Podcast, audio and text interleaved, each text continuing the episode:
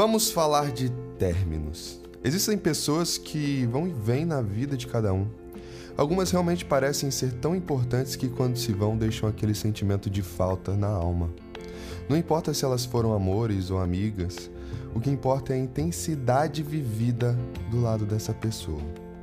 Apesar da vida de cada um ser única, os encontros, desencontros e despedidas da vida, né, são inevitáveis. As despedidas são inúmeras entre amigos que vão deixar de se encontrar recorrentemente, pois um deles mudará de cidade, entre neto e avô ou avó, vendo a vida deste último findar, né?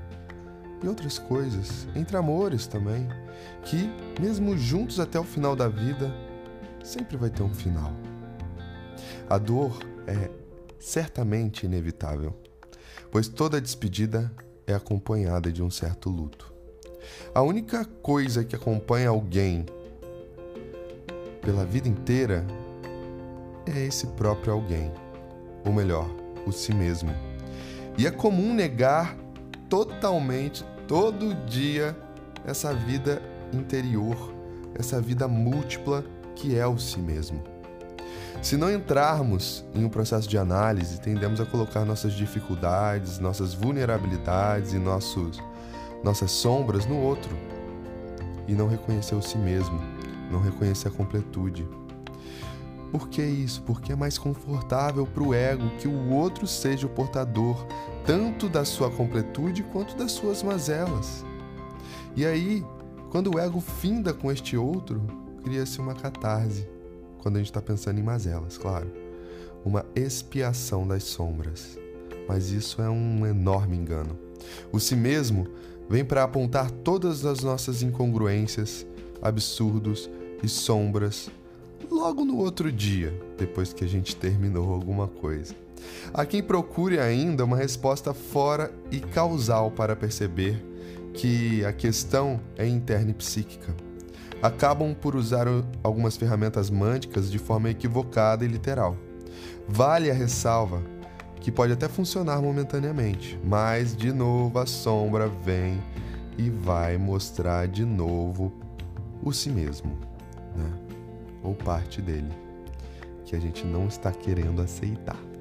Por isso, se valorizar é tão importante.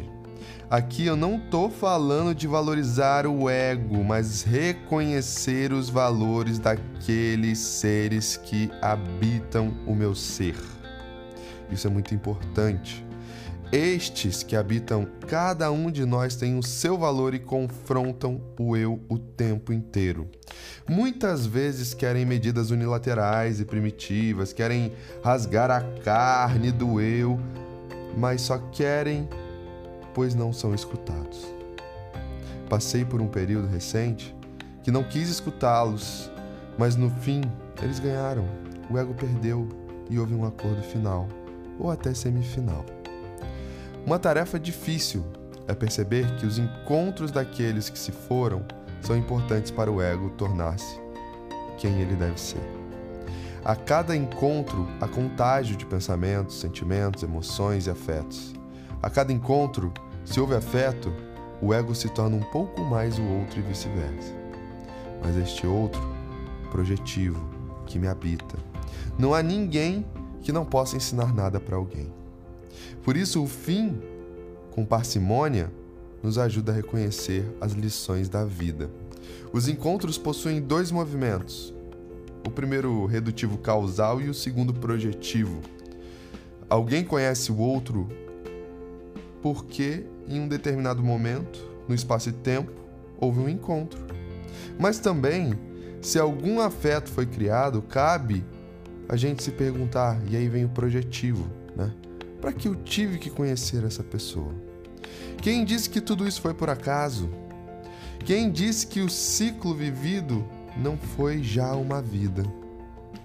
Devemos respeitar os desígnios do si mesmo, da nossa completude, e reconhecer que nessa dinâmica o eu deve aprender que controle, planejamento, planos e querências são ilusões. Boris Cyrulnik aponta que a vida, diante dos traumas, muitos indivíduos encontram no outro uma tutoria de resiliência. Não há necessidade desse outro ser humano, de ser um outro ser humano, desculpa. Porque pode ser um animal, um objeto, um lugar. Tais tutores oferecem nada intencionalmente, mas um suporte para o traumatizado seguir sua vida bem e restabelecer a sua vida intrapsíquica.